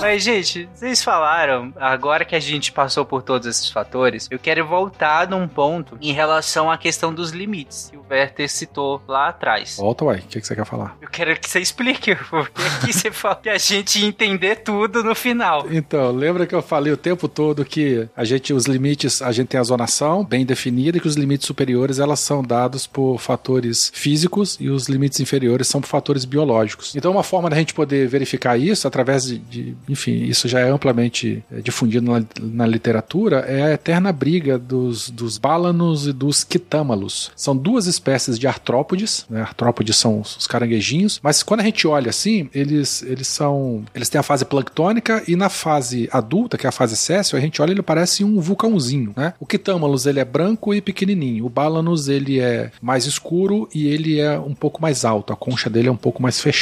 E quando a gente olha no costão rochoso, geralmente o quitâmalos ele tá mais acima e o bálanos existe uma faixa de transição ali entre os dois, e que a gente teria uma abundância relativa é, é, é, homogênea entre os dois, mas o, o bálanos ele vive mais embaixo. E aí isso é um exemplo claro dessa questão de distribuir limites superiores definidos pelos fatores físicos e inferiores pelos biológicos. Porque se a gente pegar o seguinte, o, o quitâmalos ele é mais branquinho, ele é menor e ele tem uma maior tolerância à dessecação. Pelo fato do tamanho dele ser menor, ele consegue crescer em microáptates e microfendas. A a- a- pelo fato dele ser branco, ele esquenta menos, né? Porque ele reflete mais luz, né? ele- perdão, ele reflete mais, mais calor. Então a tolerância dele à, à dessecação é maior. Então, apesar dele ocorrer no médio litoral ali, mas ele vai ser muito mais frequente lá na franja superior do mesolitoral, quase chegando no, no, no, no supra.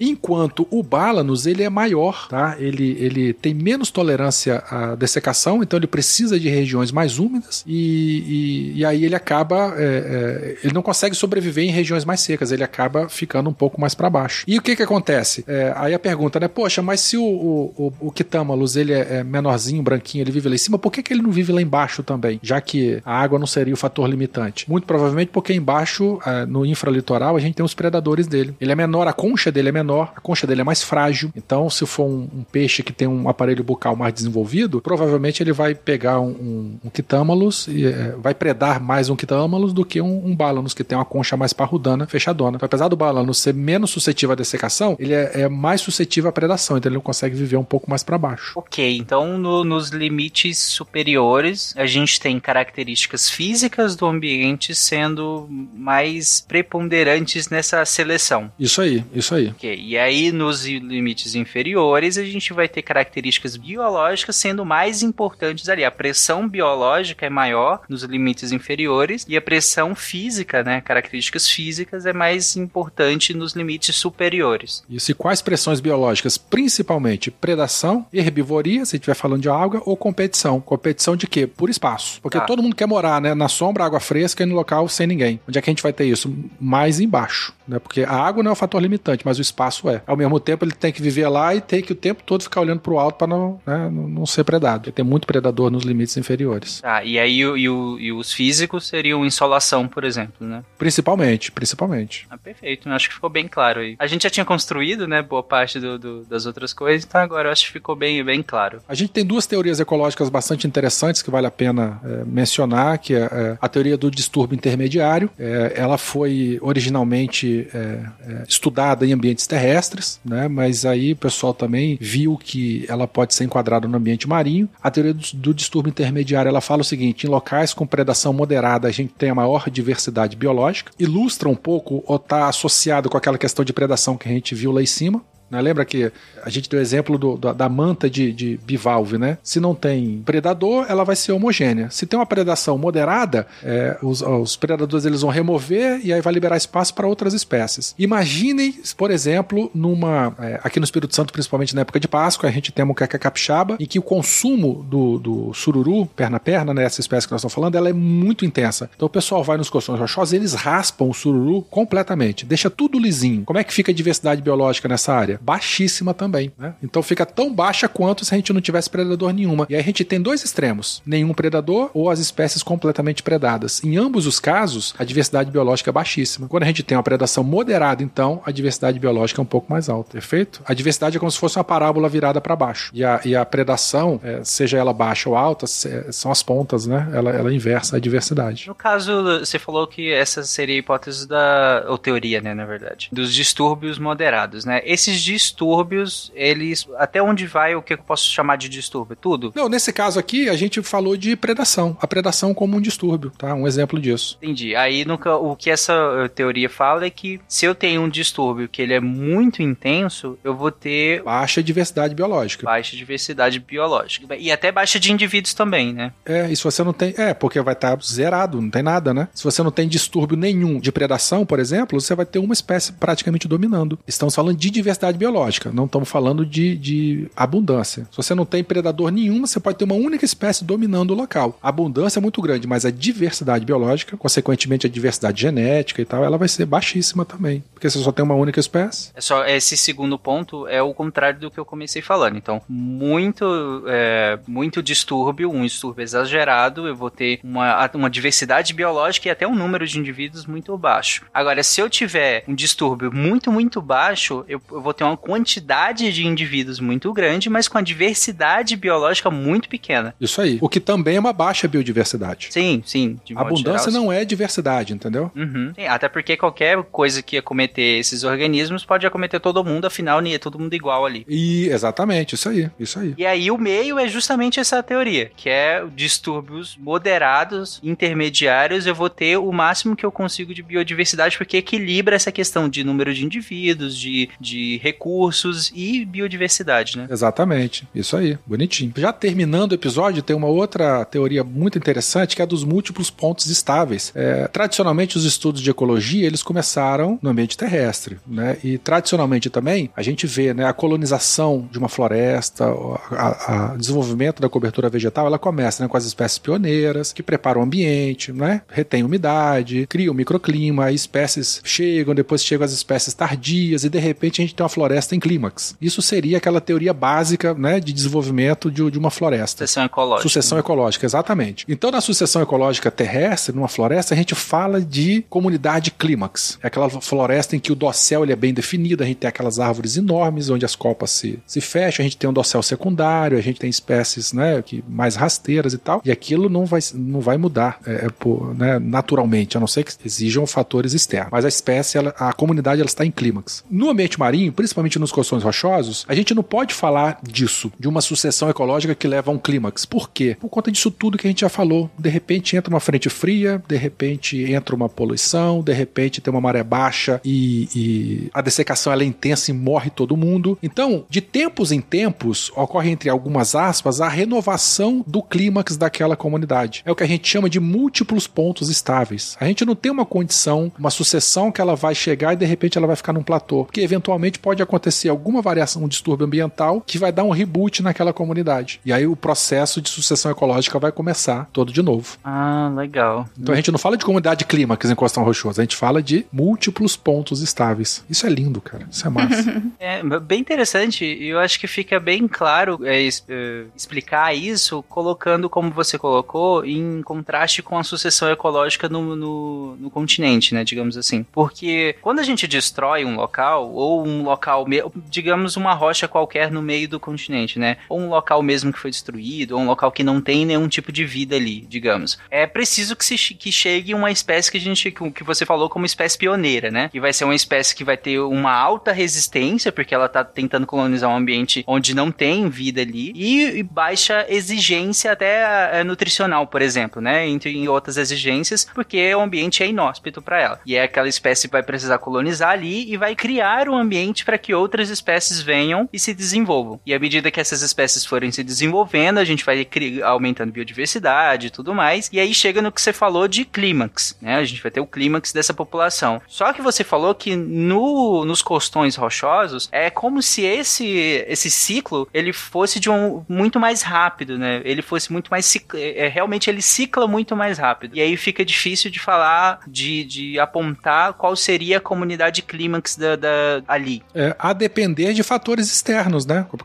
como, eu falei, de repente entrou uma, uma frente fria, uma ressaca que removeu todo mundo, ou um navio que encalhou lá e raspou um pedaço da comunidade. A depender do impacto, essa comunidade ela sempre está se renovando. Porque eu acredito que, que nem, nem esse termo como, é, comunidade clímax se, se encaixa aí, porque ela não vai alcançar um patamar onde ela vai se manter ali equilibrada naquela, naquela circunstância que ela tá, né? Ela vai estar sempre, por algum desses motivos aí que a gente colocou, né? De, por exemplo, uma migração de lobo marinho em cima dessas rochas aí, pronto. Aí já, já caiu tudo os, os, os, os bichinhos pra dentro do mar, já mudou tudo, entendeu? Então, assim, a variação é muito grande e, e, e, é, e esse é o normal dela. Ela É, não tem um é. ponto de equilíbrio que ela se mantém, né? Ela fica nessa esses múltiplos pontos estáveis. Tipo assim, ela tá sempre bem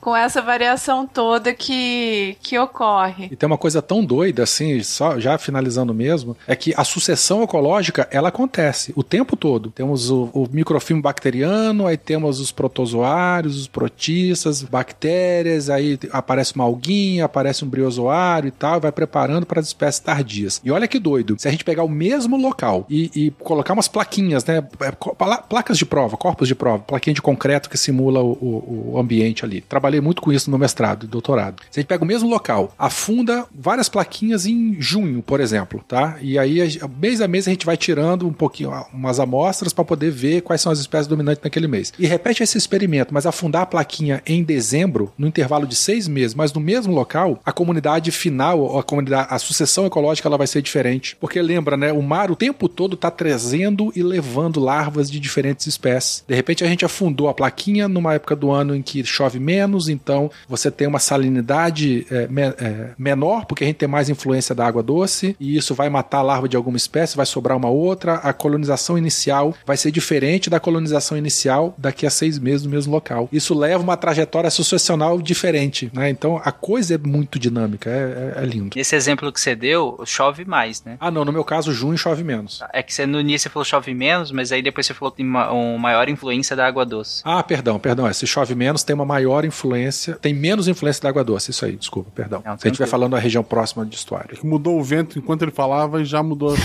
Já mudou tudo. É, o tempo é uma loucura, gente.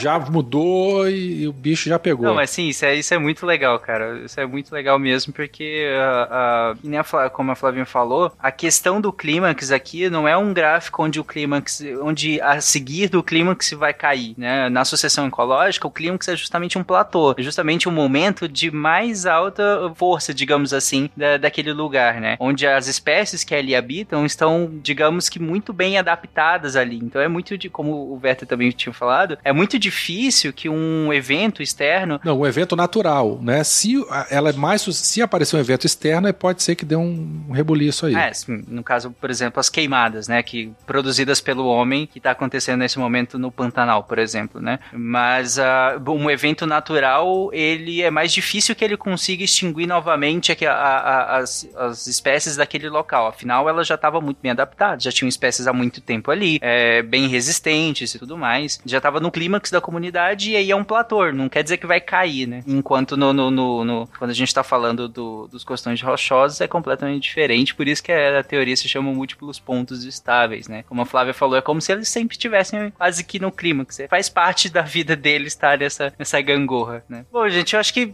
a palavra que fica é o quão é fascinante todas essas estruturas, todos esses mecanismos de adaptação da vida nesses ecossistemas costeiros, né? E que nós vamos continuar a falar em outros episódios. E eu acredito que ficou bem claro o que, que é o foco de hoje, que é o costão rochoso. Rochão rir. Costão rochoso, rochão gostoso. Olha o trava-língua. É quase um trava-língua, então aí fica. é, acho que ficou bem claro o que, que é um costão rochoso e como se dão as interações entre a vida ali presente e o ambiente, né, dali. Inclusive, nós entendemos por que, que o Bob Esponja mora na fenda do biquíni. Acho que deve ter ficado claro ao longo do episódio. Embora existam algas no mesolitoral, tá? Werther, me de- deixa. É só lembrar, gentil, que de o velho deitado, água mole em pedra dura, costão.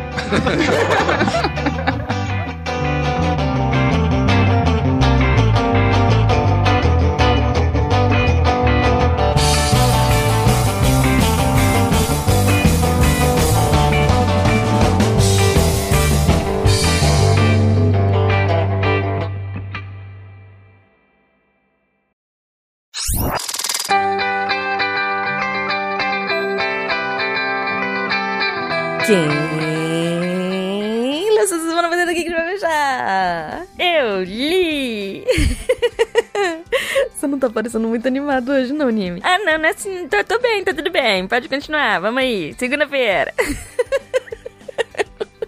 O que, que teve segunda-feira, Nimi? Segunda teve texto do Thiago Prot Spinato. Ele escreveu uma resenha do Vinícius de Moraes, aí do livro de sonetos. É isso, gente. O Thiago escreveu uma resenha dentro da nossa parceria com a Companhia das Letras e tá incrível, tá muito legal. Ele vai falar sobre Vinícius de Moraes, que é sempre muito gostoso de ler. Terça-feira teve outra resenha do Felipe Novaes, O Fim do Homem, homem Soviético. Gente, eu sou apaixonada com a capacidade, com a competência dos nossos redatores. Sério. Felipe escreveu uma resenha impecável, impecável. Vale muito a pena. Muita informação extra além do, do livro. Tá incrível, incrível, incrível, incrível, incrível. Quarta-feira, anime. Quarta-feira teve texto do Pedro Henrique. Bilionários. Uma reflexão sobre acúmulo de capital. É isso, gente. Ele vai falar de gente com dinheiro.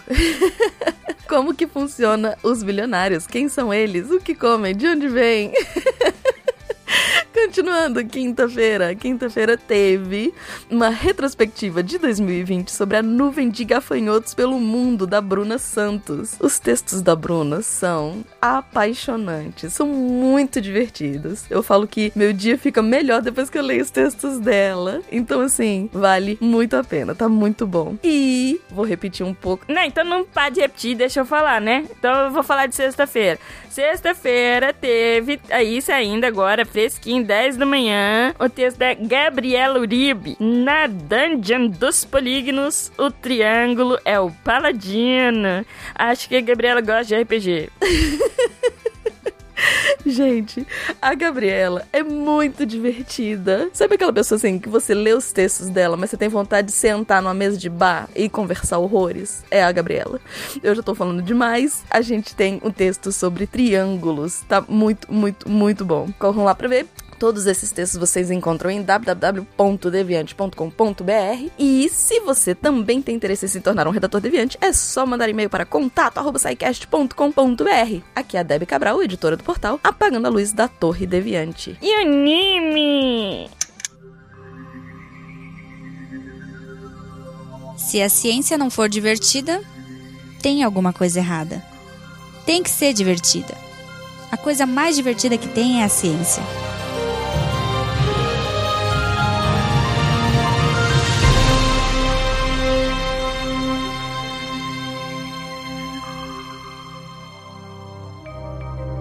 Este programa foi produzido por Mentes Deviantes.